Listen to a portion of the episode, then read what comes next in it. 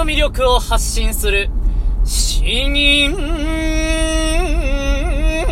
チャンネル。おはようございます。詩吟チャンネルのヘイヘイです。この詩吟チャンネルは、詩吟というとてもマイナーな日本の伝統芸能のその魅力をですね、とにかくわかりやすく伝えていこうというチャンネルにしております。私はというと、詩吟歴20年以上、準師範の資格を持っていて、えー、全国大会も優勝経験があるということでですね、この経験から、まあ、詩吟の面白いところや、あまあ、もっと伝えたいところ、そういったところを、えー、発信していこうと思います。なおですね、この雑音が入っているかと思いますが、私の車の中の通勤時間を使ってって配信しています。なので途中エンジン音であったり、ワイパーの音であったりで入ってくるかと思うんですけれども、それに負けないように詩吟で培ってきた滑舌と肺活量でカバーしていきたいと思いますので、どうかよろしくお願いします。いつも通り前半は詩吟に関する話、後半は平日毎日違う銀を紹介して吟じていこうと思います。どうかよろしくお願いします。ではですね、本編に入りたいと思います。今回はですね、えー、私が詩吟を20年以上続けることができた理由ですね。えー、そこを、まあ、あの、3つか4つぐらいの内容に分けて話していきたいかなと思っています。昨日の話した内容とちょっと被るところはあるんですけれども、今回は継続性について、えー、もっとフォーカスしていきたいなと思います。まあ、始めた理由というのはですね、えー、前回も言ったんですけれども、とにかく周りの人で同じ同年代で詩吟をしている人がいないということですね。この珍しさ、珍しいからあえてやってみようというのが僕の10歳の頃、まあ、あの、天の塾な性格だったんで、えー、それでですね、始めることになりました。だからですね、あの、まあ、継続していった最初の理由は、ただのまあ、物珍しさということになります。珍しいからとりあえずやってみようということですね。そして、えー、その次がですね、あの、まあ、あの、小さい子供がやっぱりやっているとですね、先生がとにかく褒めてくれるんですね。大会に出たとしても、多くの人が声をかけて、えー、よく声が出てたね、とか、頑張ってたね、とか、これからも応援してるよ、みたいなことをですね、まだ、全然名前も知らないような大人の人からたくさん声をかけてくれるんですね。えー、まあ、これはまあ、やはり、褒めて伸ばすというわけではないんですけれども、頑張れば頑張るだけ褒めてもらえるということで、えー、まあ小さい頃、小学生のうちはですね、それで結構継続することができたのかなと思います。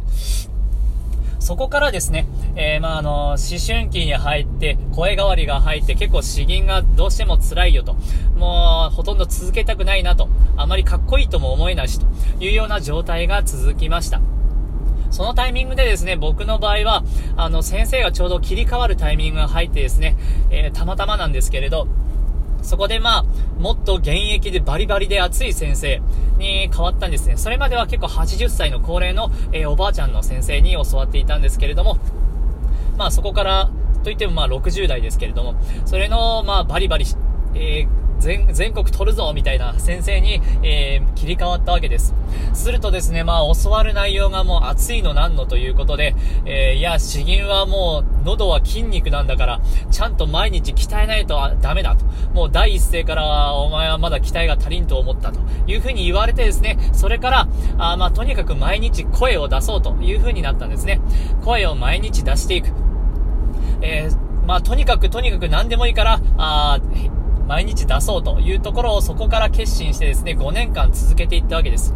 まあ、あの、黙々と、まあ、あの、習慣に位置づけてですね、えー、この時間にとにかくやるということをひたすら続けていくとですね、1年、2年と、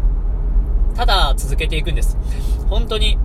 まあ、あの、急に上手くなるわけではないんですけれども、個人的には、まあ、あの、ドラクエでいうレベルアップのための経験値を貯めているような感じですね。えー、今が上がっていなくても、ある日突然、レベルアップするという風なイメージを持って、えー、とにかく黙々と続けていくと。そうすると本当にレベルアップするんですね。あれ、前より声が届くようになったなとか、大きくなるようになったなとか、もっと伸び伸びと声出せるようになったなというところがありまして、えー、自分の成長を実感することができました。それとですね、えー、やはりあの、外で大声を出すというのはすごくストレスが発散できます。これ結構大きいんですよね。えー、なかなか、できないんで、もう、ついでにまあカラオケも歌ったり、好き放題やるんですけれども、そんな形でですね、だいぶあのストレスが発散できます。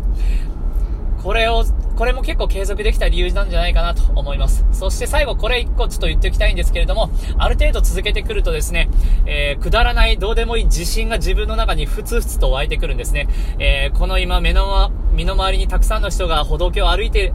横断歩道たくさん歩いているけれど、こんだけ人がいても、この職場にどれだけ人がいても、この中で詩吟が一番うまいのは俺だな、みたいな。そういうとてもどうでもいい自信もですね、あの自分を育んでくれるんですね。えー、自分の中に自信というまあ、芯を一本、えー、通してくれる。えー、そういったものがですね、自分を支えてくれるんだというような気持ちになっていってですね、えまあ、それも相まってどんどん続けることができたと。やはやはり自分に自信を持ってるっていうのはとても大事なことで、えそれがただ自分で黙々と一人で声を出すだけでも培えるというところがですね、私の続けてこられた、あ大きなポイントなんじゃないかなと。自信の糧になったといったところが、あ大事なところだと思います。ということで、今回すいません。あの、あまり体型立ててちゃんと喋れなかったんですけれども、こんなところで、前半の話は終わりたいと思います。それでは後半、えー、詩吟の方に移ります。今回はですね、えー、道館美濃カルの図にダイス。これ作者不詳となっていて、えー、誰が作ったかわからない詩になっています。まあ、たまにはこういう詩もあるんですね。えー、これはあのいわゆる物語系です。え、結構、女性が吟じることが多いですね。女性でまあ始めたての子供の頃の少女があ吟じることが多いです。まあ少女が話の中に出てくるというところもあるので、えどんな物語なのかなということを想像して聞いてもらえればと思います。コアン、雨をついて帽子を叩く。少女、ために送る花一紙。少女言わず、花は語らず。英雄の紳士を乱れて糸のごとし。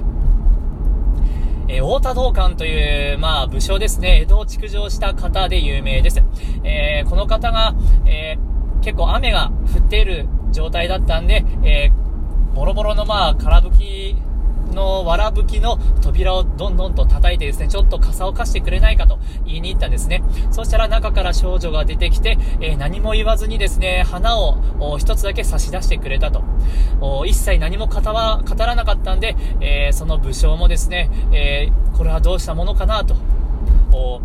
もう心が揺れ動いたという話です。だから何なんだよと言われると、僕も正直ここをこれ以上分かってないんで、まあ吟じながら想像するみたいな感じでやっているんですけれども、まあ物語系の詩文になります。えー、どういう気持ちがあったのか、それを想像しながら聞いてもらえればいいのかなと思います。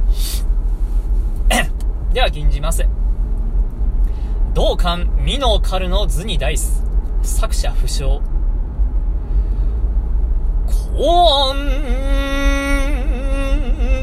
雨をついて、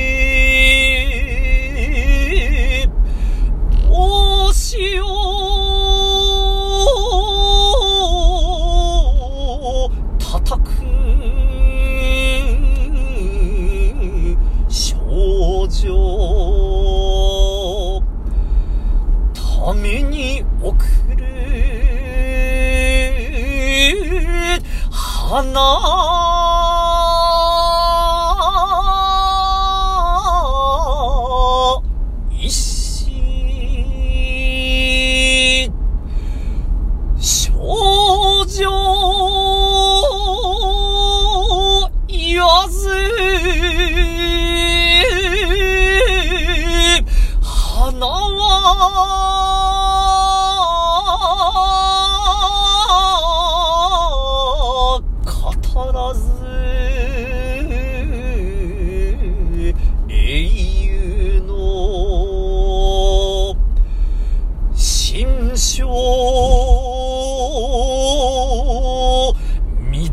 て糸の。